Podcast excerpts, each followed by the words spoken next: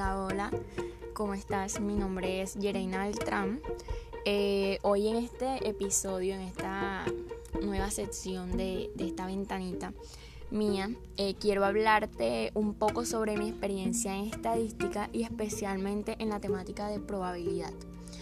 Eh, sinceramente en mis clases de estadística del segundo periodo, este ha sido uno de los temas que más me ha llamado la atención. Por ende me parece muy interesante, además de útil.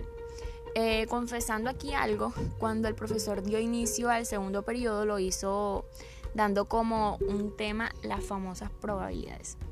La verdad al principio no me llamó tanto la atención, o al menos pensé que eso iba a pasar. Pero luego cuando se socializaban los ejercicios respecto al tema, ahí fui cogiéndole como el swing, como dicen por ahí.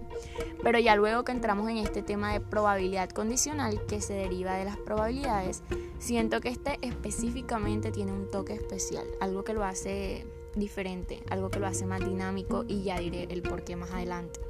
Pero si se preguntan Oye Yereina, pero ¿cómo te fue en probabilidad condicional? La verdad no pensé que lo fuera a entender porque al principio me parecía un tema cargado de muchas cosas. Y es que sí, la probabilidad es un tema que, como dice mi profesor de estadística, una vez que entras ahí no sales. Y lo experimenté y lo estoy experimentando actualmente. La primera vez que él dio esto en las clases de estadística, quedé OMG pero ahora siento que cada vez me llevo algo nuevo y eso me gusta, porque sé que es parte de mi aprendizaje. Solo tenemos que saber interpretar lo que nos están diciendo en algún ejercicio y pues también con mucha práctica créeme que lo podemos lograr. Un consejo que les doy es no seguir un mecanismo como tal, porque pasa que una falla que tuve a principio de año, y la voy a contar aquí, es que yo estaba muy acostumbrada a que me dieran una fórmula, algo específico para poder hacer eh, los ejercicios, problemas o algo que me planteaban. Y con eso solo, decía, ya me dieron la fórmula, ahora resolver el ejercicio así, con base, un mecanismo como un proceso, un proceso estricto me daba yo.